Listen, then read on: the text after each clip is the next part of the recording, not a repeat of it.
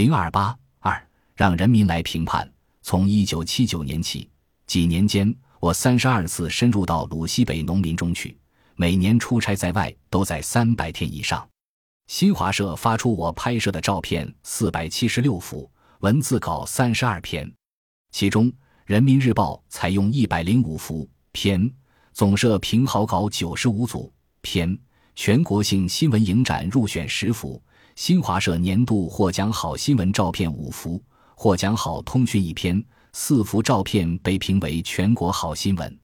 在五项质量指标中，我在新华社摄影记者中位列第一。新闻战线、新闻业务、前进报等六十四种报刊和书籍，在二百零四篇文章中，对我的调查研究活动与稿件进行了报道与评述。一九八一年，我的事迹就引起了新华社总社的关注。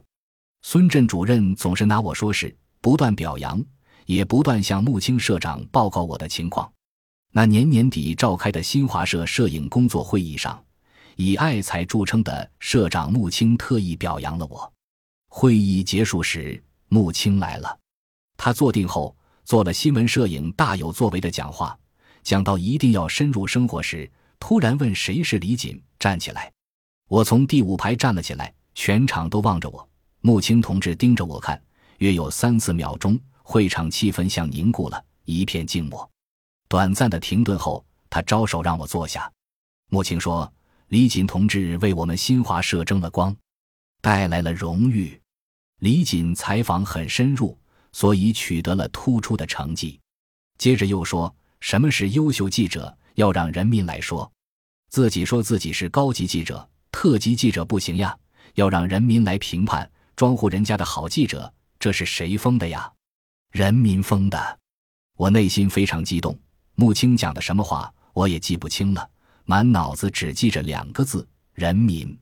一九八二年一月七日，党中央总书记胡耀邦在中直内部情况看到高唐县委干部田乃仁写的《千里单骑采访》，留下一路新风的材料，批示给中宣部与新华社领导，请考察核实后，看是不是能公开表彰和在你们这一行中作为先进工作者典型介绍。